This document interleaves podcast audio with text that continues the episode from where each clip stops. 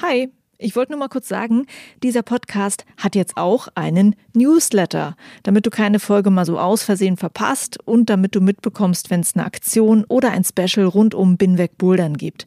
Den Newsletter, den findest du auf meiner Steady-Seite, das ist steadyhq.com slash binwegbouldern und natürlich auch auf binwegbouldern.de. Das war's. Viel Spaß mit dieser Folge. Er wollte einfach nur wissen, gehen diese Züge? Absolut visionär weil er hat sicherlich nicht viele Leute gehabt, die gesagt haben, das ist ja total toll, was du da machst, sondern er wurde da, denke ich, eher als Spinner angesehen. Aber es sind halt immer die Spinner, die die Welt verändern. Der hat auch schon ganz früh prophezeit, irgendwann werden mehr Leute zum Bowlern gehen als zum Seilklettern. Und man hat echt damals gesagt, du hast absolut ein Rad ab und das wird niemals passieren. Ich würde sagen, das ist mittlerweile passiert. Hi und willkommen zu Folge 46 von Binweg Bouldern. Ich bin Juliane Fritz und ich freue mich unglaublich, dir diese Folge präsentieren zu können. Eine Podcast-Folge über die Geschichte des Boulderns in Deutschland. Ich habe verdammt lange daran gearbeitet, das für dich aufzuarbeiten. Wie ist das Bouldern in Deutschland eigentlich so groß geworden? Vor wenigen Jahren wusste kaum jemand, was das ist. Und heute gibt es wenige, die das Bouldern nicht kennen. Ich bin durch Deutschland gereist, habe mit Menschen gesprochen, die Teil dieser deutschen Boulder-Geschichte sind und ich muss direkt zu Beginn dem Deutschen Alpenverein danken, dass ich mit ihrer Hilfe diese Folge machen konnte. Starten wir jetzt einfach rein. Ich wünsche dir viel Spaß und ganz viele Aha-Momente über die Geschichte des Boulderns in Deutschland.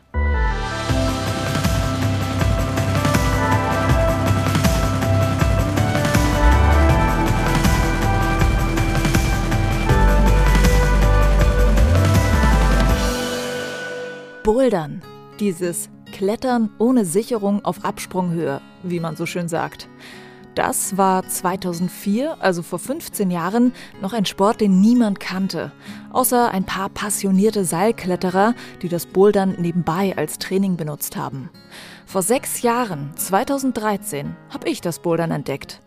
Damals konnte man dabei zuschauen, wie in vielen deutschen Städten plötzlich eine Halle nach der anderen aus dem Boden schießt. Damals hatte ich eine Fernbeziehung, bin hin und her gependelt zwischen Weimar und Berlin. In beiden Städten hatten gleichzeitig die beiden Boulderhallen aufgemacht, in denen ich das Bouldern überhaupt erst kennengelernt habe. Ich erinnere mich noch, dass ich mich gefragt hatte, wo kommt das denn eigentlich plötzlich her? Und wo war dieses Bouldern eigentlich vorher? Wenn man danach sucht, dann ploppen da einige Namen auf, zum Beispiel Fontainebleau, das Mekka für Boulderer südlich von Paris. Schon um 1900 waren dort die sogenannten Blossards unterwegs. Kletterer, die sich ihre Wege gesucht haben auf den tausenden Sandsteinblöcken im Wald von Fontainebleau. Man liest auch von John Gill, der als Vater des modernen Boulderns gilt. In den 1950er Jahren hat er in den USA an kleinen Felsblöcken einen neuen, dynamischen Kletterstil entwickelt, der typisch ist für das Bouldern, wie wir es heute kennen. Aber was ist eigentlich bei uns in Deutschland passiert? Wer waren hier die Wegbereiter? Welche Menschen können etwas erzählen von den Anfängen des Boulderns? Was ist passiert, dass in nur 15 Jahren der Sport so groß wurde, dass es kaum eine deutsche Stadt gibt ohne Boulderhalle? Lass uns das zusammen rausfinden. Ich habe zum Beispiel mit Wolfgang Wabel gesprochen. Der hat beim Deutschen Alpenverein die ersten Boulderwettkämpfe organisiert. Ich bin einer der ersten Boulderer überhaupt, also leicht äh, mit Grinsen gesagt, aber ich habe gebouldert, bevor ich normal geklettert bin. Und zwar in Stuttgart. Da haben wir gewohnt in den Weinbergen und da gab es die alten Weinbergmäuerchen und da bin ich dran rumgeklettert. Das waren wirklich die Anfänge, da war ich äh, 12, 13. Das war damals Ende 70er Jahre in Stuttgart. Da war gerade letztendlich die Sportkletterbewegung am Beginnen und für mich war aber Bouldern immer Teil von meinem Klettern im Endeffekt. Ich habe mich umgesehen nach Athleten, die bei den ersten deutschen Boulderwettkämpfen mit dabei waren. Und ich habe Lisa Knoche gefunden. Es gab diese ganz alte Kletterhalle im Freisinger Schlachthof mit auch Toprope-Wänden und oben im oberen Stockwerk war einfach ein 10 Meter Dach mit alten Matratzen unten drunter. Und klar, das habe ich probiert, das habe ich gemacht. Also Bouldern hieß das damals, glaube ich, überhaupt nicht. Ich wüsste nicht, dass das einen Namen hatte oder wann das irgendwann von irgendjemandem Bouldern genannt wurde. Aber seitdem boulder ich im Prinzip. War sehr, sehr stolz, als ich das erste Mal ganz durchgekommen bin. Ich war in einer der ersten Boulderhallen Deutschlands, dem City Monkey in Essen, und habe den Gründer Mike Schuh getroffen. Ich bin eigentlich Kletterer. Klar, früher, vor 15 Jahren, gab es jetzt noch nicht so richtig viele äh, Boulderer überhaupt, die jetzt nur gebouldert sind. Ich schon mal gar nicht. Dann, ich war früher lange äh, Industriekletterer und habe mir dann irgendwann gedacht, ich habe keine Lust mehr zu meinen Kunden hinzufahren, ich will, dass die Kunden zu mir kommen. Und dann habe ich irgendwie gedacht, ja, was kannst du machen? Ich hatte zu wenig Geld für eine Kletterhalle. Es gab irgendwie keine Immobilie und Boulderhalle erschien mir realisierbar. Als Hallenboulderer in Deutschland kennt sicher jeder die Boulderwelten, die prägend waren für den modernen kommerziellen Hallenbau. Markus Grünebach und Nadja Hoffmann haben mir erzählt, wie sie die Boulderwelten aufgebaut haben. Ich als Student, ja, wie führe ich denn jetzt so eine Halle? Und haben da wirklich mächtig Gas gegeben, jeden Tag 18 Stunden durchgearbeitet, gab keinen Urlaub, kein gar nichts, gab kein Gehalt, gar nichts. Wir haben nur von der Spaten gelebt und ähm, war natürlich eine extrem krasse Zeit, also wirklich ähm, extrem anspruchsvoll. Aber das, was es dann bei der Eröffnung gab, gab, nämlich von jedem diesen What, was ist denn das Effekt? Ja? Äh, jeder kommt rein und hat sowas noch nie gesehen, weil gerade in München hier, Bouldern war bekannt, in den Kletterhallen, irgendwo in den dunklen Ecken waren halt irgendwelche Boulderräume, aber so eine offene, helle, große, freizügige Halle mit einer riesen Wettkampfwand drin, mit großen Parcoursbereichflächen, mit Traversen, mit vollgeschraubter Wand und, und, und. Ja? Äh, das gab es halt noch nicht und die Mühe war es definitiv wert.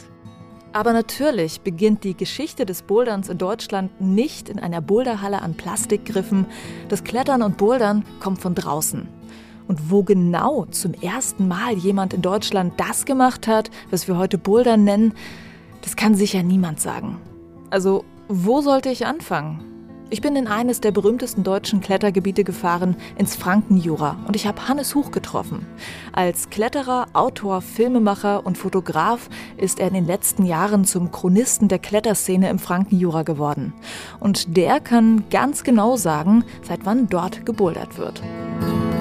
Seit 1978. Das kann man wirklich ziemlich genau so sagen. Es gab zwar auch schon in den 60er Jahren eine, eine Trilogie von seilfreien Problemen. Es war die Clique um Otto Siegel und Armin Edenkäufer. Die versuchten die Einstiege der Gelben an der Matterhornwand, des Alten Weges am Sprungstein sowie des Buchensteiner Weges an der Mittelbergwand frei zu klettern. Und dieser Einstiegsbowler endete am ersten Haken. Und der Kurt hat damals gesagt, wer diese Trilogie klettern konnte, der hatte schon was drauf. Aber da war eben das Besondere, das war eigentlich nur so ein, komm, wir gehen nochmal auf den Spielplatz irgendwie. Das hat eigentlich keine Rolle gespielt und es wurde auch definitiv nicht mit dem Begriff Bouldern umschrieben. Es gab dann einen Menschen, der letztendlich äh, diese Entwicklung wegweisend vorangetrieben hat, und zwar war das Wolfgang Fietz, der hauptsächlich als Flipper Fietz bekannt geworden ist, weil er so gern Flipper gespielt hat. Ein sehr freakiger Mensch, ein ähm, ziemlich abgefahrener Kollege, der auch diverse bewusstseinserweiternde Substanzen zu sich genommen hat, der nämlich zunächst auch mit Kurt Albert ganz klassisch Hakentouren gemacht hat, also noch vor der Erfindung des Rotpunktes, teils frei, teils technisch geklettert ist. Der ist dann aber im Jahr 1977 nicht nur bei seinem obligatorischen Yosemite Valley Besuch belassen hat, da sind ja alle hingepilgert, da ist das Zentrum, da entsteht die neue Religion. Da sind Love and Peace aufs Klettern übertragen. Das war ja damals die Hippie-Bewegung im Sportklettern. Sondern er ist eben auch nach Colorado gegangen und hat dort den Gottvater des Bowlerns, John Gill, besucht. John Gill ist ein äh, Mathematikprofessor. Ich glaube, er lebt auch noch. Und er hat nämlich schon in den 60er Jahren sich dezidiert niedrigen Blöcken verschrieben, hat ähm, eigentlich als erster den Begriff des dynamischen Moves gemacht. Also ist da, hat turnerische Elemente, weil er in seinem früheren Leben ein Turner gewesen war, aufs Klettern übertragen. Also fernab jeglicher Dreipunktregel und klassischem Alpinismus und hat in den 60ern halt einfach Boulder geklettert, die unendlich schwierig waren, ohne Crashpad. Thimble ist, glaube ich, nach heutiger Bewertung 7C Boulder oder so in den 60er Jahren. Ich weiß nicht genau, wie der Flipper jetzt von ihm erfahren hat. Auf jeden Fall hat er ihn besucht, hat auch versucht, äh, in Colorado also Boulder-Probleme von ihm zu wiederholen. Also wenn man wirklich ins Mecker des modernen Boulderns will, dann sollte man nach Colorado fahren und nicht nach Fontainebleau. Kam dann zurück in die Fränkische und hatte halt plötzlich auch einen absolut neuen Blick. Man muss eigentlich dahin schauen, wo das Unmögliche einen anschaut und dann versuchen, dort hochzukommen. Eine ziemlich lange Zeit war Wolfgang Flipper Fietz allein mit seinem besonderen Boulderblick auf die Felsen. Für die meisten Besucher hat das Seilklettern hier eine größere Rolle gespielt. Aber nichtsdestotrotz war das, was der Flipper damals gemacht hat, hat das vieles, vieles inspiriert und auch manche Routen von Ausländern, wie zum Beispiel Ekel, einer der ersten neuen Plussen hier von Jerry Moffat, das war ein Flipper-Feeds Boulder-Problem, dem der Durchstieg dann total wurscht war. Er wollte einfach nur wissen, gehen diese Züge? Und da hat er halt trainiert und probiert das wohl. Das hat mir der Kurt Albert einmal erzählt, dass sie ihn mitunter einfach unten festgebunden haben, haben gesagt, hier Boulder du mal rum da in deinem Top-Rope, wir gehen jetzt einen Kaffee trinken, wir haben die Schnauze voll, dein Seil zu halten absolut visionär, weil er hat sicherlich nicht viele Leute gehabt, die gesagt haben, das ist ja total toll, was du da machst, sondern er wurde da, denke ich, eher als Spinner angesehen. Aber es sind halt immer die Spinner, die die Welt verändern. Der hat auch schon ganz früh prophezeit, irgendwann werden mehr Leute zum Bowlern gehen als zum Seilklettern. Und man hat echt damals gesagt, du hast absolut ein Rad ab und das wird niemals passieren. Ich würde sagen, das ist mittlerweile passiert. Wir alle wissen, dass es inzwischen so ist. Ich selbst wohne in Berlin, einer Stadt mit zehn Boulderhallen, zwei kommerziellen Seilkletterhallen und einer DAV-Halle. Dass mehr Menschen das seilfreie Klettern bevorzugen, das sieht man jeden Abend um 19 Uhr, wenn die Boulderhallen aus allen Nähten platzen. Ist ja auch klar, das Bouldern in der Halle ist wie die einfache Einstiegsdroge in den Klettersport. Du brauchst nichts außer Schuhe, dann noch eine kurze Einweisung vom Hallenpersonal und los geht's in die Anfängerrouten. Die sind so geschraubt, dass man intuitiv weiß, was zu tun ist. Und wenn es nicht klappt, dann fällt man auf eine dicke, fette Matte. Und wenn die Arme durch sind, gibt's leckeren Kaffee und Kuchen am Tresen, du setzt dich gemütlich hin und schaust den anderen noch ein bisschen dabei zu, wie sie ihre Projekte wegreißen. Das ist Klettern in der Komfortzone. Nicht das, was die ersten Boulderer draußen am Fels gesehen haben. Deren Fokus war, macht das Unkletterbare kletterbar. Du denkst, das kann man nicht halten? Ich übe so lange, bis es geht. Diese Routen treiben jeden Hallenanfänger zur Verzweiflung. Und noch etwas war abschreckend in der frühen Boulder-Szene, in der Zeit, bevor es Boulderhallen gab. Als Felskletterer wolltest du im Winter fit bleiben. Also wurde einfach improvisiert und im Keller trainiert. Da hat man dann die Wände zugetackert mit selbstgemachten Holzgriffen. Es war eine ganz, ganz traurige Phase. ich habe in so düsteren, miefigen, kalten, ungemütlichen Kellerräumen wirklich so viele Jahre meines Lebens verbracht. Und sicherlich kann man da in, in jeder dieser Lokalitäten fit für den zwölften Grad werden. Also so habe ich zum Beispiel auch damals in, in Bielefeld als damals amtierender Kletterwart federführend einen Boulderraum in diesen Keller gezimmert, über den man angesichts von Kletterhallen wie Boulderwelt oder E4 wirklich nur noch müde lachen würde, wenn das quasi als offizieller Boulderraum verkauft wurde. Da lagen auf dem Boden auch nur Bettmatratzen vom Sperrmüll und jeder Asthmatiker musste also ordentlich äh, Antihistamine vorher schlucken, damit er da überhaupt noch Luft gekriegt hat, weil das so dermaßen Milben zersetzt war.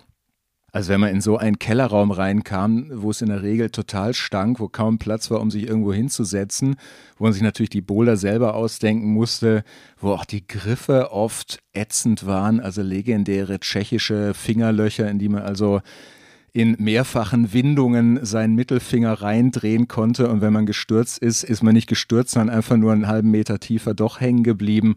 Das waren Trainingsräume für Leute, die halt einfach im Frühjahr zumindest mal dort wieder ansetzen wollten, wo sie im Herbst aufgehört hatten oder halt stärker werden wollten.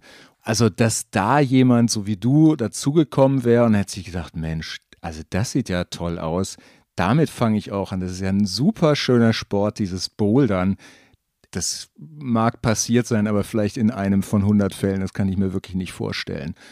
Und dass man da jetzt also zwischendurch irgendwie einen Kaffee trinken geht oder so, das war definitiv total essig. Bis es in Deutschland die ersten Boulderhallen gab, sollte es noch etwas dauern, und zwar bis ins Jahr 2003. Was allerdings spannend ist, schon vorher, im Jahr 1999, gab es die erste deutsche Boulder Cup-Reihe des DAV. Und das war eine Idee von Wolfgang Wabel. Es gab die ersten Kletterwände an so Bunkern. Das war Ende 70, Anfang 80er Jahre. Es gab ja auch dann schon Entreprise als Firma zum Beispiel. Also es war einer der ersten, die dann tatsächlich mit diesen ersten Kletterwettkämpfen, die dann 85, 86 Arco Rockmaster, die dann auch in das Geschäft eingestiegen sind. Das war dann zum Teil sehr designermäßig, auch, auch so Betonwände wie in Stuttgart außen in Anfang der 80er Jahre auf der Waldau. Und dann gab es 87, 88 in, das waren hauptsächlich in Frankreich, das waren auch noch keine Boulder-Weltcups, weil offiziell gab es nur Lead und Speed. Und Bouldern waren so Masters-Events in Skigebieten, die eine Sommerattraktion brauchten. Das habe ich halt mitgekriegt. Ich habe dann Ende 98 beim DAV angefangen, war für Wettkampfklettern zuständig. Dann war einer der ersten Maßnahmen, war, wir brauchen einen Boulder Cup. Und dann konnte ich Boulderwände kaufen, haben uns überlegt, was ist das Sinnvollste. Ja, Beste ist, wir haben die Wände gleich selber und haben dann in 99 mit drei Veranstaltungen den ersten deutschen Boulder Cup initiiert, mit der Gesamtwertung der deutschen Meisterschaft. Die ersten Boulderwände bei den Boulder Cups waren übrigens gar keine Wände, sondern Türme. Die hat man dann bei jedem Boulder Cup in einer anderen Stadt hingestellt, als Publikum musstest du also mitlaufen um den Turm herum, damit du die Athleten siehst und anfeuern kannst. Und daran merkt man auch, die frühen Kletter- und Boulderwände waren immer der Versuch, echten Fels zu imitieren. Und gebouldert wurde draußen ja meist an einem freistehenden Felsblock, also an einer Art Boulderturm, wenn man so möchte. Die Form der Wände hat sich im Laufe der Jahre geändert, wie auch das Regelwerk immer wieder angepasst wurde, alles nach dem Motto Trial and Error. Und nicht nur das Regelwerk war eine Baustelle in den frühen Jahren, es gab auch noch ein anderes, echt großes logistisches Problem. Eines der Hauptprobleme war im Endeffekt genügend Matten zu bekommen, weil es die Bouldermatten in dem Sinne, die jetzt in den Hallen sind, die gab es noch nicht. Das heißt, wir sind dann von Schule zu Schule gefahren und haben Schulmatten akquiriert, auch zum Teil bekommen. Die haben aber dann die Fugen gehabt. Wir haben dann zum Teil Sachen abgedeckt, aber der Sicherheitsstandard war am Anfang würde ich im Nachhinein sagen, wirklich bedenklich. Das war dann zum Glück so, dass es nach ein paar Jahren halt auch dann diese Bouldermatten gab und dann hatten wir dann halt Benfer von Anfang an Partner und die haben dann uns halt die Matten auch dann zur Verfügung gestellt. Und das war wirklich wichtig, weil das war die ersten paar Jahre prekär, sage ich mal. Also das war sogar auf dem Boulder-Weltcup. In den Münchner Schulen haben wir die 30 oder 40 Weichbodenmatten zusammengesammelt. Das war natürlich auch ein logistischer Aufwand. Das waren schon echt die Kinderkrankheiten und das hat sich zum, zum Glück deutlich gebessert. Du weißt jetzt also, Ende der 90er gab es noch keine Boulderhallen. Es gab noch keine Bouldermatten. Um was ich mich dann gefragt habe, gab es überhaupt Athleten, die auf das Wettkampfbouldern spezialisiert waren? Spezialisiert war keiner damals. Das waren alles Teilnehmer, die normal an den Sportklettercups mitgemacht haben. Aber die, die Teilnehmerzahlen, die, ganz genau weiß ich es nicht mehr, die waren aber ähnlich wie beim Sportklettercup. Das war von Anfang an relativ beliebt. Ähm, da waren im Endeffekt die gleichen Namen da. Damals Christoph Finkel, der Enrico Sanganas war dann mal auch deutscher Meister. Die Lisa Knoche hat, war damals in der Jugend, die war da dabei, die Marietta Uden noch, der Maris Knorr auch, aber die waren eher dann Cycler. Das war dann schon relativ schnell erkenntlich, wer dann auch bouldern kann. Ging dann relativ schnell so, dass ich, dass nicht alle auch beim Bouldern mitgemacht haben, aber die Teilnehmerzahl war vergleichbar. Die Motivation war da und ähm, von da an war das nicht mehr aus dem ganzen Wettkampfgeschehen wegzudenken. Ich freue mich, dass ich eine der frühen Athletinnen ausfindig machen konnte, Lisa Knoche. An ihren ersten Boulder-Wettkampf erinnert sie sich noch ganz genau. Also das ist einer von den Wettkämpfen, an die ich, von denen ich die meisten Erinnerungen noch habe. Ich erinnere mich, dass sich das Schrauberteam komplett vertan hat und eine viel zu leichte Quali geschraubt hat äh, sodass ich glaube, nur zwei eigentlich nicht alle Boulder im ersten Versuch gemacht haben. Das war kein Einzelfall, mein erster Wettkampf, wo das bei den Frauen halt nicht so der Erfolg beim Schrauben war. Das lief irgendwie nebenher, keiner konnte es richtig einschätzen, es ist oft schief gegangen, was dann total schade ist für den Sport, für die Zuschauer und wir dann zu keine Ahnung, 12, 14 ähm, im Finale gewesen sind. Und da haben sie da, glaube ich, noch an den am Modus was geändert, weil ihnen sonst der Zeitplan ex explodiert wäre. Und das Finale war dann deutlich schwerer. Und ich glaube, wir haben zu dritt den zweiten Platz belegt. Doch, ich erinnere mich noch, wie wirklich voll unter Anspannung, wie ich dann die vier Minuten Pause immer verbracht habe und mein Herz ging und man nur versucht hat, den Puls runterzubringen. um wieder halbwegs ruhig zu werden vom nächsten Boulder. Ja, das Thema Routenbau. Noch so eine Baustelle der frühen Boulder-Wettkämpfe. Die Schrauber hatten noch gar keine Idee davon, wie stark sind denn die Männer. Und noch schwieriger einzuschätzen, wie stark sind die Frauen im Bouldern. Dazu muss man wissen, es gab zu der Zeit in Kletterhallen schon länger so kleine dunkle Ecken, in denen man bouldern konnte, aber da wurden keine vordefinierten Boulder geschraubt. Es gab einfach massig viele Griffe in der Wand und du hast dir selbst was ausgedacht. Man kennt das heute auch noch. In vielen Boulderhallen gibt es sogenannte Systemwände oder Definierwände. Jetzt stell dir vor, du bist Routenbauer für einen Boulderwettkampf, obwohl das Thema Bouldern im Routenbau noch gar keine richtige Rolle gespielt hat. Mike Schuh war einer der Menschen, die damals diese Herausforderung angenommen haben. Da habe ich auch am Anfang ein paar Mal für geschraubt, so, als ich tatsächlich meine eigenen Griffe mitgebracht habe in so äh, Kisten. Also kann man sich nicht mehr vorstellen. Äh, jeder Fun Cup ist irgendwie professioneller, als das äh, früher am Anfang bei den äh, deutschen Boulder Cups war. Und äh, wir waren zu zweit und haben irgendwie drei Tage da geschraubt. Das war immer die gleiche Wand, die sind wir rumgefahren. Da gab es irgendwie drei, vier, fünf Stationen so auf der ISPO in München und äh, eine Station, das war immer am, am, Bodensee in Überlingen. Das war so Outdoors und direkt am äh, Ufer. Immer die gleiche Wand, äh, immer die gleichen Griffe, immer die gleichen Starter, immer die gleichen Matten, immer alles. Äh, die Boulder waren äh, unterschiedlich, ja. zum Glück. Mike Schuh, Boulderroutenbauer der ersten Stunde und auch Gründer einer der ersten Boulderhallen Deutschlands. Eigentlich war er bekannt in der Szene, weil er Klettershows gemacht hatte. Klettershows? Die gibt's heute nicht mehr, was Mike auch ziemlich bedauert. Ich finde die Idee eigentlich nicht schlecht. Bei irgendwelchen Umbaupausen oder als Rahmenprogramm vor der Siegerehrung, wie auch immer. Also wir haben Ah, wir haben so verschiedene Sachen gehabt. Also bei Wettkämpfen hat am besten funktioniert so ein Spaßwettkampf. Da haben wir ja versucht, so verschiedene Wettkampfcharaktere irgendwie nachzuspielen, überzeichnet natürlich. Ne? Der eine, der halt das war dann so der Hektiker, der war super ja. nervös. Ja. Und dann haben wir uns halt, klar, vorher natürlich alles äh, geprobt und eine Route extra dafür geschraubt mit riesen Griffen und so. Und der ist dann halt eingestiegen, war total unter Strom, hat gezittert, ist immer überall irgendwie abgerutscht und ganz spektakulär irgendwie an einem Arm gehangen und bei der Hälfte ist er runtergefallen. Dann meistens war es dann so, dass der letzte, das war dann so der Poser, damals gab es so einen berühmten Kletterer, François Legrand äh, hieß der, der ist immer sehr äh, elegant geklettert, den haben wir dann immer versucht zu imitieren und dann irgendwelche Spagat-Sachen äh, in die Wand gebaut. Der ist dann so die in Zeitlupe irgendwie die Wand hoch, ist dann aber auch irgendwo verhungert oder so. Die Idee ist nicht schlecht, ja. Also wir haben sogar hier in der Halle bei irgendwelchen Wettkämpfen haben wir mal so eine kleine Show gemacht, so als Zwischenauflockerung so war auch nicht schlecht. Also man kann auch an der Boulderwand äh, sowas machen. Vom Klettershow-Regisseur wurde Mike Schuh also zum Routenbauer. Dann zu einem der Pioniere für die Entwicklung von Boulderhallen in Deutschland. Und Mike Schuh war auch Trainer für den NRW-Landeskader und einer der ersten, der keine andere als Jule Wurm trainiert hat. Aber zurück zu seiner Halle. Das City Monkey in Essen, 2004 eröffnet. Wie war das damals? Mike Schuh kannte zu dem Zeitpunkt niemanden, der es schon gewagt hatte, eine Boulderhalle zu eröffnen. Trotzdem hat er es einfach ausprobiert.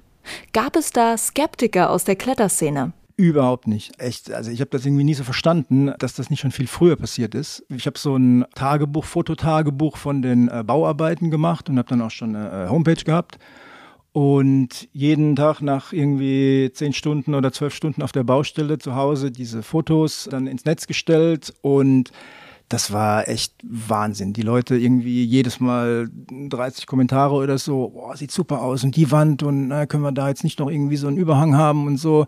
Also das war echt Wahnsinn, wie die Leute da äh, mitgefiebert haben. Und bei der Eröffnung hier waren wahnsinnig viele Leute, die alle irgendwie dann auch regelmäßig gekommen sind. Und also das war von Anfang an voll hier. Und wie gesagt, erstaunlich, dass das äh, nicht früher einer gemacht hat schon. Erst jetzt, durch die Arbeit an diesem Podcast kam heraus, tatsächlich hat es schon jemand früher gemacht. Das City Monkey wurde im April 2004 eröffnet. Einer meiner Hörer hat mir geschrieben, nachdem diese Folge eigentlich schon komplett fertig produziert war, im September 2003 hat in Dresden die Boulder City Halle eröffnet. Mike hatte für die Planungen seiner Halle damals viel recherchiert. Hatte irgendjemand irgendwo in Deutschland auch schon diese Idee? Er dachte bis vor kurzem, dass das City Monkey die erste Boulderhalle in Deutschland ist. Übrigens, ich habe die Dresdner gefragt, ob sie bestätigen können, dass ihre Halle die erste in Deutschland ist, und sie wissen es selber auch nicht. Also sachdienliche Hinweise sind jederzeit willkommen. Wenn jemand irgendjemanden kennt, der vor September 2003 in Deutschland eine Boulderhalle eröffnet hat, der möge sich dann bitte melden. Aber zurück zum City Monkey in Essen, einer der ersten Boulderhallen Deutschlands. Sie sieht vielleicht nicht aus wie die moderne Boulderhalle, die die meisten von uns kennen. Du findest die Halle nicht irgendwo im Industriegebiet am Stadtrand, sondern in einem kleinen Essener Wohngebiet in einem Hinterhaus. Wenn du nicht genau weißt, wo du dahin musst, dann würdest du es gar nicht finden, es würde dir gar nicht auffallen. Und die Wände sehen auch ganz anders aus, die sind sehr verschachtelt und abenteuerlich. Mike hat mir erklärt, damals gab es noch keine Volumen. Mit Volumen kann man als Routenbauer einer kahlen, flachen Wand neue Strukturen geben. Deshalb baut man heute in die Wände eher keine herausragenden Spitzen oder Kanten ein, die setzt man einfach immer wieder neu drauf mit Volumen. Das alles soll jetzt aber nicht so klingen, als wäre es nicht schön im City Monkey.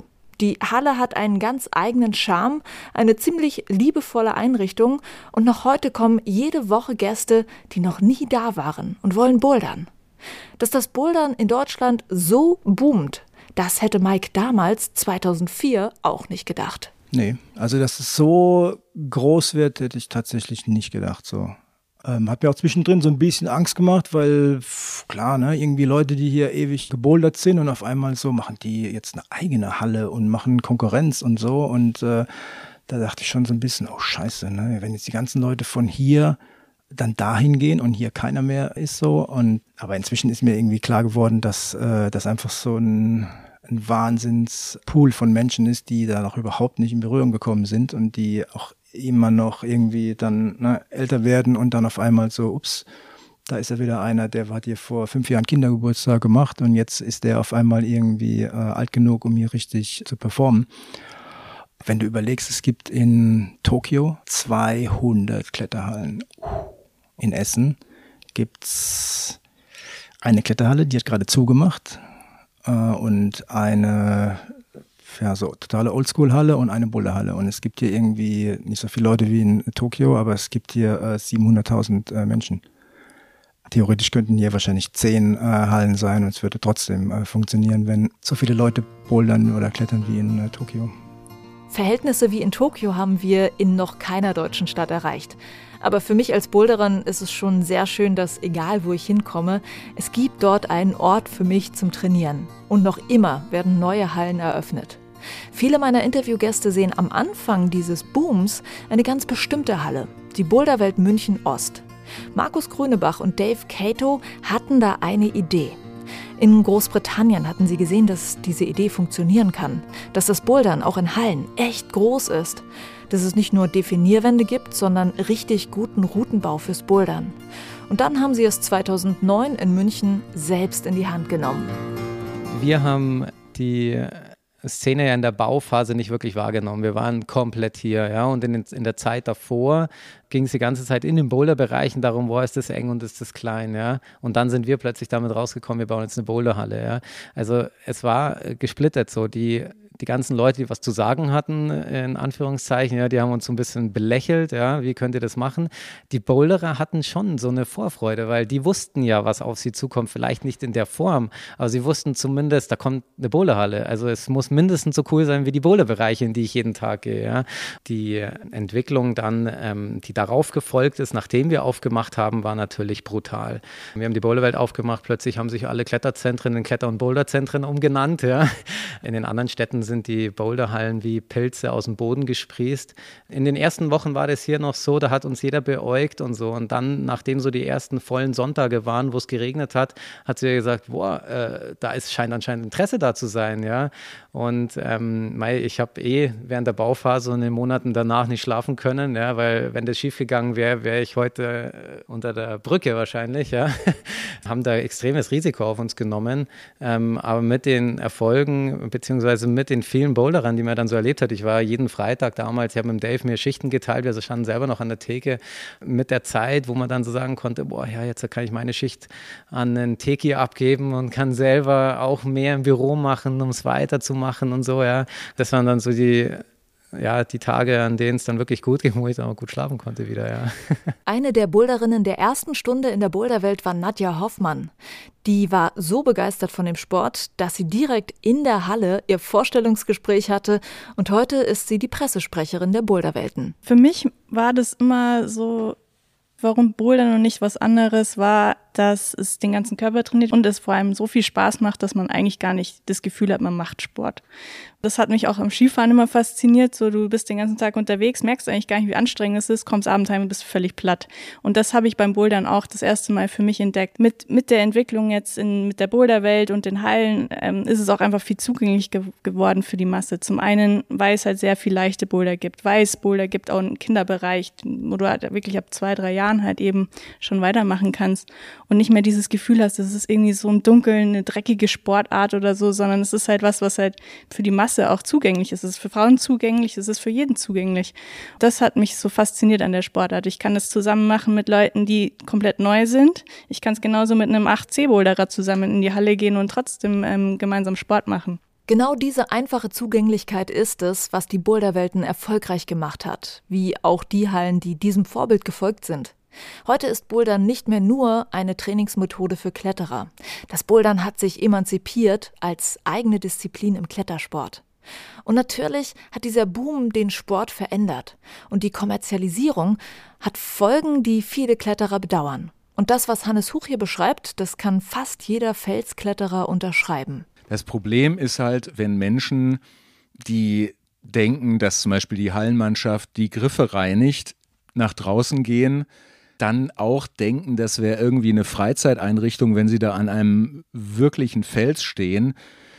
Naja, und wenn halt kein Mülleimer zehn Meter weiter ist, halt ihren Müll fallen lassen. Also eigentlich dieses ganze, bla bla bla, diese ganzen langweiligen Sachen, die man eigentlich echt einem kleinen Kind nur erklären muss. Aber ich habe noch vor zwei Tagen äh, hing ich hier in einer Route und die war also von unten bis oben durchgetickt mit Tickmarks und eigentlich bürstet man die Tickmarks weg, nachdem man sie hingemacht hat, falls man sie überhaupt hinmacht. Ich mache auch mal einen Tickmark, aber dann muss man das eigentlich wegbürsten. Und da wage ich jetzt zu behaupten, das sind so typische Erziehungsschwierigkeiten von Menschen, die in der Halle angefangen haben und irgendwie denken, ja, sie kommen da halt hin, um Spaß zu haben und für den ganzen Aufräumen tut jemand anderes. Und so dieses, ja, mitunter echt dämliche Kleinkindverhalten rauszubringen.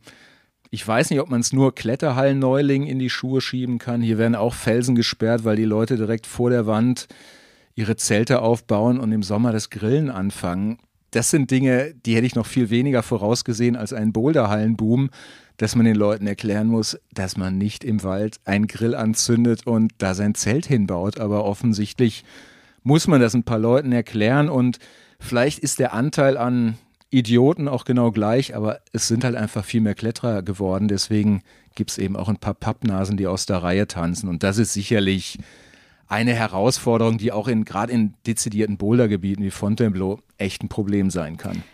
Dazu kann ich nur noch sagen, verlasse den Fels so, wie du ihn vorgefunden hast, oder noch sauberer. Das heißt, nimm deinen Müll mit und den, den andere da hinterlassen haben. Damit es nachher nicht heißt, Kletterer und Boulderer, das sind diese Leute, die sich draußen nicht benehmen können. Alle Unklarheiten beseitigt?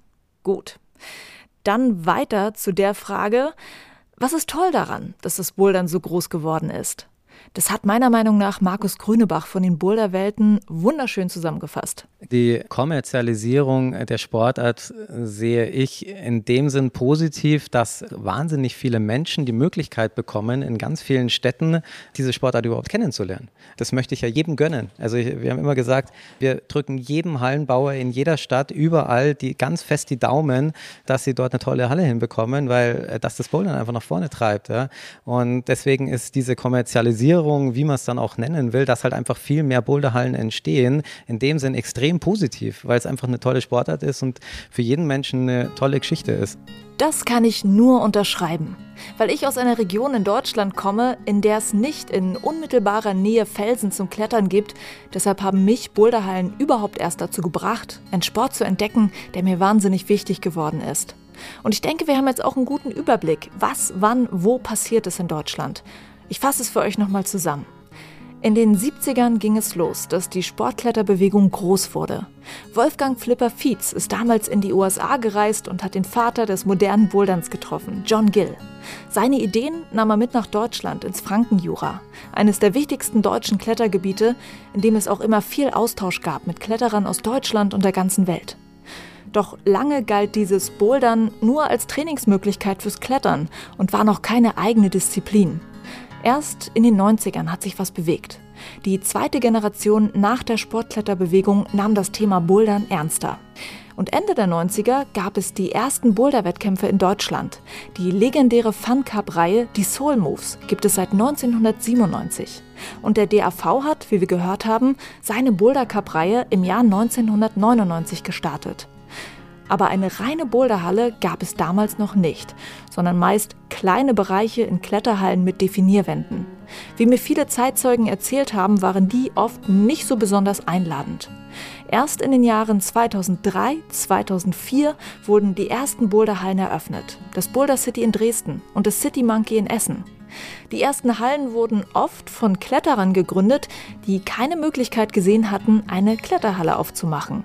Nicht nur Mike Schuh ging es damals so, noch heute höre ich das von Boulderhallenbesitzern, dass ihre Boulderhalle eigentlich nur eine Ausweichlösung war, weil sie keine Kletterhalle bauen konnten. Und so kamen dann Stück für Stück neue Hallen dazu. Und logischerweise war diese Form des Kletterns für Einsteiger attraktiver. Du musst keine Sicherungstechnik lernen, keine Knoten. Du brauchst viel weniger Equipment, um starten zu können. Das hat den Erfolg von Boulderhallen ausgemacht. Obwohl da gab es noch ein bisschen Optimierungsbedarf. Denn wie du gehört hast, war für Kletterer das Bouldern eine Möglichkeit, ganz besonders schwere Züge zu üben. Wer mit diesem Grundgedanken Boulder schraubt, der wird in seiner Halle wenige Kletteranfänger glücklich machen. Da mussten dann zum Beispiel Menschen her wie Markus Grünebach und Dave Cato. Die haben die erste Münchner Boulderwelt anders gedacht. Größer, heller, gemütlicher, mit verschiedenen Schwierigkeitsgraden von super leicht bis super schwer. Das nennt man heute kommerziellen Routenbau. Und auch der ganz moderne Routenstil mit Dinos und Runnern, der konnte erst in diesen Hallen entstehen, denn es gab die Sicherheit und auch den Platz, das Bewegungsrepertoire im Klettersport zu erweitern. 2010 war die erste Boulderwelt die Boulderhalle schlechthin. Die Szene war geflasht. Es folgte ein Hallenboom. Viele haben es ihnen nachgemacht. Viele haben das Bouldern dann auch erst für sich entdeckt. Auch ich, wie gesagt, im Jahr 2013. Für mich war es normal, dass Hallen riesig groß und hell sind. Und ehrlich gesagt, als ich zum ersten Mal in der Boulderwelt München Ost war, dachte ich, was ist das denn für eine kleine Halle? Alles super dicht geschraubt, kein Platz zwischen den Blöcken und man tritt sich gegenseitig auf die Füße nach Feierabend, 19 Uhr abends. Die Mutter Boulderwelt wurde vom Boom überrollt und wurde zu klein für die Menschenmassen. Inzwischen gibt es sie nicht mehr. Es gibt eine neue Boulderwelt München Ost, die im Oktober 2019 eröffnet hat, auf drei Etagen, mit viel Platz und mit neuen Ideen, die die Menschen für den Bouldersport begeistern werden. Das ist also passiert in den letzten 15 Jahren Bouldersport in Deutschland. Gibt es noch etwas, was den Sport gepusht hat? Ich habe jeden meiner Gäste gefragt, was sagst du?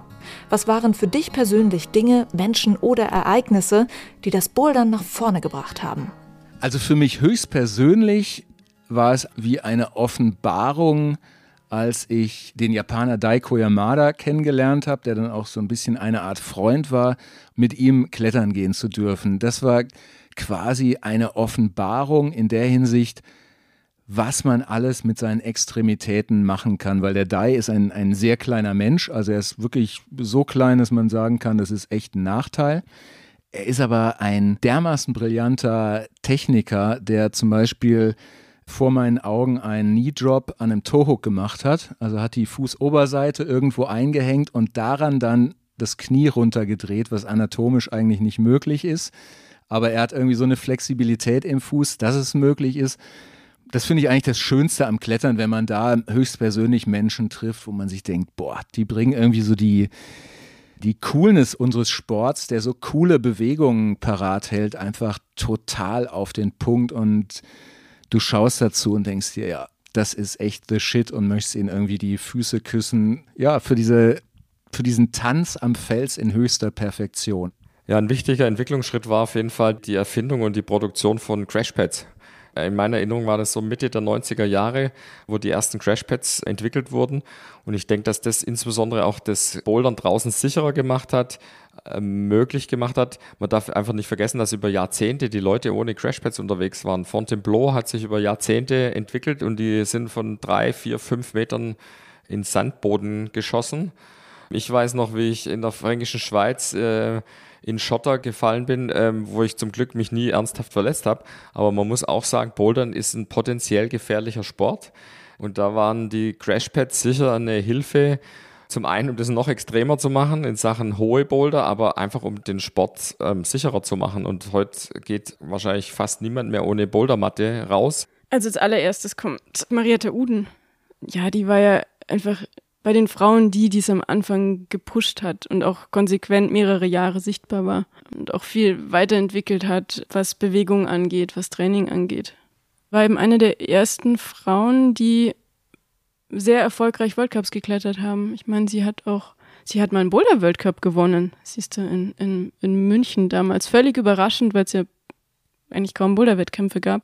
War auch am Feld sehr stark dadurch hatte ich mit ihr viel Kontakt. Sie war mit dem bayerischen Landestrainer damals, mit Peter Naumann, zusammen ähm, und hat uns da mitbetreut. Also ich habe sehr viel von ihr gelernt. Sie und Peter haben uns eigentlich stark beeinflusst, was Bewegung anging und Bewegungstraining und nicht nur Kraft eben. Also, also ansonsten hat sich Kletter Klettertraining schon damals sehr auf Kraft fokussiert und sie haben da eben was anderes reingebracht. Und ja, ja leider ist sie gestorben. Also ich glaube persönlich, dass es ähm, einfach die Art und Weise ist, was das für eine Sportart ist. Jedes Kind, was ähm, anfängt zu laufen, bouldert erstmal. Es bouldert die Stühle hoch, es bouldert über irgendwelche Schubladen rein und so. Wenn ich meine Kinder anschaue, die jetzt halt, äh, gerade ein halbes Jahr alt äh, ist und gerade anfängt zu krabbeln und sich überall hochzieht, mein Sohn, der ist jetzt schon vier, der hatte schon hinter sich, es ist äh, ganz toll anzuschauen, wie die sich, ähm, also wie die eigentlich bouldern wollen. Ja? Um, nur wird es dann oder wurde es in der Gesellschaft nicht weiter vorangetrieben. Ich würde sagen, dass Bouldern so erfolgreich ist, weil es einfach eine es ist auch keine Trendsportart mehr, es ist eine Massensportart geworden, ähm, weil sie die Eigenschaften hat, ähm, den ganzen Körper zu trainieren. Das Bouldern ist viel, viel mehr und das kann man wirklich als Ausgleich zum Alltag machen. Das Bewegungsgefühl, das Gleichgewicht, es wird ja alles brutal gefördert durchs Bouldern. Ja. Das ist aber erst in den letzten zehn Jahren definitiv so, hat sich sehr herausgestellt. Ja. Dadurch, dass die Möglichkeiten natürlich auch erst gab. Und ähm, ich glaube, dass viele andere das auch inzwischen so sehen, weil es wird in den Kieser-Training-Studios, in Fitnessstudios, in äh, Physiopraxen werden Boulderwände eingebaut, weil sie das alles natürlich brauchen auch, um Körperstabilisation zu machen. Das waren ein paar persönliche Meinungen zum Thema, was oder wer war noch wichtig, um den Bouldersport weiterzubringen. Ich denke, jedem fallen da noch ein paar andere Sachen zu ein, wie zum Beispiel die Medien, Klettermagazine, YouTube und Instagram, in denen der Sport abgebildet wird und wo Leute so richtig Bock bekommen, das Bouldern auch mal auszuprobieren. Zu guter Letzt habe ich meine Gäste gefragt, Habt ihr einen Wunsch für den Bouldersport? Ja, ich wünsche mir ganz persönlich, dass, dass die Leute in der Halle, dass die Amateursportler, die Profisportler, die Anfänger, alle diese Begeisterung und den Spaß beim Bouldern erleben, wie es ich habe. Wenn ich zum Bouldern gehe, dann tue ich mich körperlich platt machen, aber ich bin geistig danach komplett frei. Ich fühle diesen Flow. Ich hatte eine Vorlesung in meiner ähm, Sportstudienzeit von einem Professor, der hat den Flow erklärt. Da gibt es ein Buch dazu und dieser Flow ist genau dieses Gefühl, entweder mit Skiern runterzufahren und einfach sich dann im Flow zu bewegen. Ja? Und beim Bowlern gibt es genau das Gleiche. Wenn du in der Bewegung bist, wenn du diesen Sprung oder diesen Zug geschafft hast und dann da hochkommst und diesen Topgriff erreicht hast, ist es das beste Gefühl überhaupt, ja. Und das kann man in vielen Bereichen, kann man im Musikbereich erleben, kann man aber eben Sport besonders gut erleben, ja. Und ich wünsche mir für jeden Boulderer, dass der dieses Gefühl erleben kann. Ja, ganz, ganz klar. Ich wünsche mir für den Bouldersport, dass er weiter eigentlich als Community wächst. Also ich wünsche mir nicht, dass es immer anonymer und größer wird. Es darf, es wird durchaus wachsen, das ist klar. Und ich hoffe, dass oder ich wünsche mir sehr, dass dieses Zusammenbouldern als gemeinschaftliches Erlebnis erhalten bleibt. Also ich wünsche mir, dass das Thema, das Klettern einfach ein olympischer Sport bleibt und fest ins olympische Programm kommt. Und ich äh, wünsche mir, dass wir diese, diesen Spagat und auch die Probleme, die jetzt, sage ich mal, noch eine verstärkte Ausübung des Sports draußen, dass wir die entsprechend äh, gemeinsam lösen und dass da die Leute für auch vernünftig genug sind, um hier größere Sperrungen und Verbote zu verhindern. Wenn ich jetzt gerade an mich denke und auch natürlich an meinen Job, ähm, ich immer wieder komme ich halt hin und muss erklären, was du arbeitest in der Boulderhalle Vollzeit, ist schon mal immer so, wow, okay, cool. Und ich so, ja, und auch schon länger und äh, wahrscheinlich auch deutlich länger, wie man so meint, so, weil ganz am Anfang, wo ich hier angefangen habe, dachte mir so, ja, okay, schaut man sich mal an, weiß nicht, vielleicht gehe ich irgendwo in einen großen Konzern rein oder irgendwas und ähm, inzwischen ist man an dem Punkt, wo man halt denkt, naja, ich habe hier auch eine Zukunft. Und also das ist schon mal was, was ich mir einfach für die Branche halt auch wünsche. Und für, für den Bouldersport an sich, dass man da Arbeitsplätze auch schafft, die wirklich langfristig den Lebensunterhalt gut finanzieren können und dass man auch sagen kann, gerade im Routenbau, ja, ich bin Routenbauer und ich lebe davon und ähm, kann das halt auch langfristig ausführen in einer Halle, wo ich mich wohl fühle und mich aufgehoben fühle. Ich wünsche mir auf jeden Fall gute Schrauber. Also ich wünsche mir, dass das aufhört, dass irgendwie Leute für freien Eintritt irgendwie schrauben oder ne, Leute, die es nicht können, irgendwie schrauben. Äh, das muss definitiv aufhören so. Und äh, je mehr Hallen es gibt, wo das halt irgendwie gut gemacht wird, wo dann die Leute hinkommen, die sehen, ah, okay, ne, so kann das ja irgendwie auch sein. Die finden dann das, was in anderen Hallen gemacht wird, dann, wo das halt einfach nicht so professionell und nicht so viel Wert drauf gelegt wird, äh, finden das dann einfach da nicht mehr so interessant und äh, das müsste sich dann eigentlich irgendwann selbst regulieren. Wenn's, äh, wenn mehr Hallen da sind und man hat die Auswahl, dann wird das auch passieren, denke ich so. Ich glaube, ich würde mir für den Bouldersport wünschen, dass jetzt zwischen Klettern und Bouldern irgendwie da nicht so eine Linie zwischen ah, cool und neu und ah, nicht so cool und traditionell gezogen wird, weil ich finde, letztendlich sind wir alle Menschen, die irgendwie Spaß am Klettern haben, ob das jetzt mit Seil ist oder ohne Seil.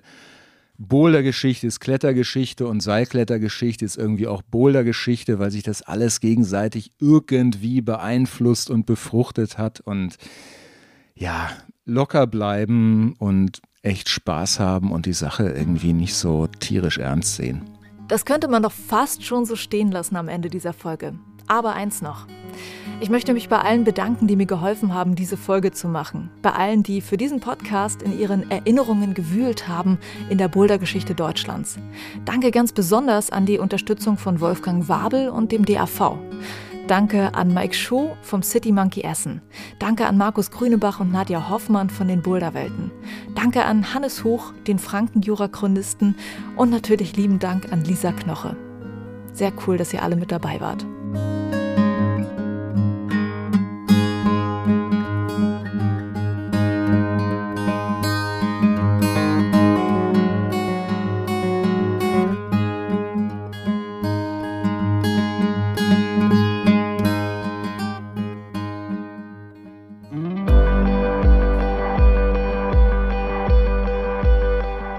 Das war die Binweg Bouldern Folge zur Geschichte des Boulderns in Deutschland. Infos zu den Gästen, die hier aufgetaucht sind, die findest du in den Show Notes. Und die Musik in dieser Podcast Folge kommt von Dr. Turtle. Wenn dir diese Folge gefallen hat, dann freue ich mich, wenn du sie teilst mit deinen Boulder-Freunden. Empfehle meinen Podcast gerne weiter. Folg Binweg Bouldern bei Instagram, Facebook oder Twitter. Und wenn du magst, kannst du meine Arbeit auch finanziell unterstützen mit meinem Steady Crowdfunding. Oder du holst dir ein Binweg Bouldern Shirt in meinem Shop. Alle Infos zum Shop und zum Crowdfunding gibt es auf www.binwegbouldern.de. Vielen Dank dir fürs Zuhören. Juliane mein Name und ich bin wegbouldern.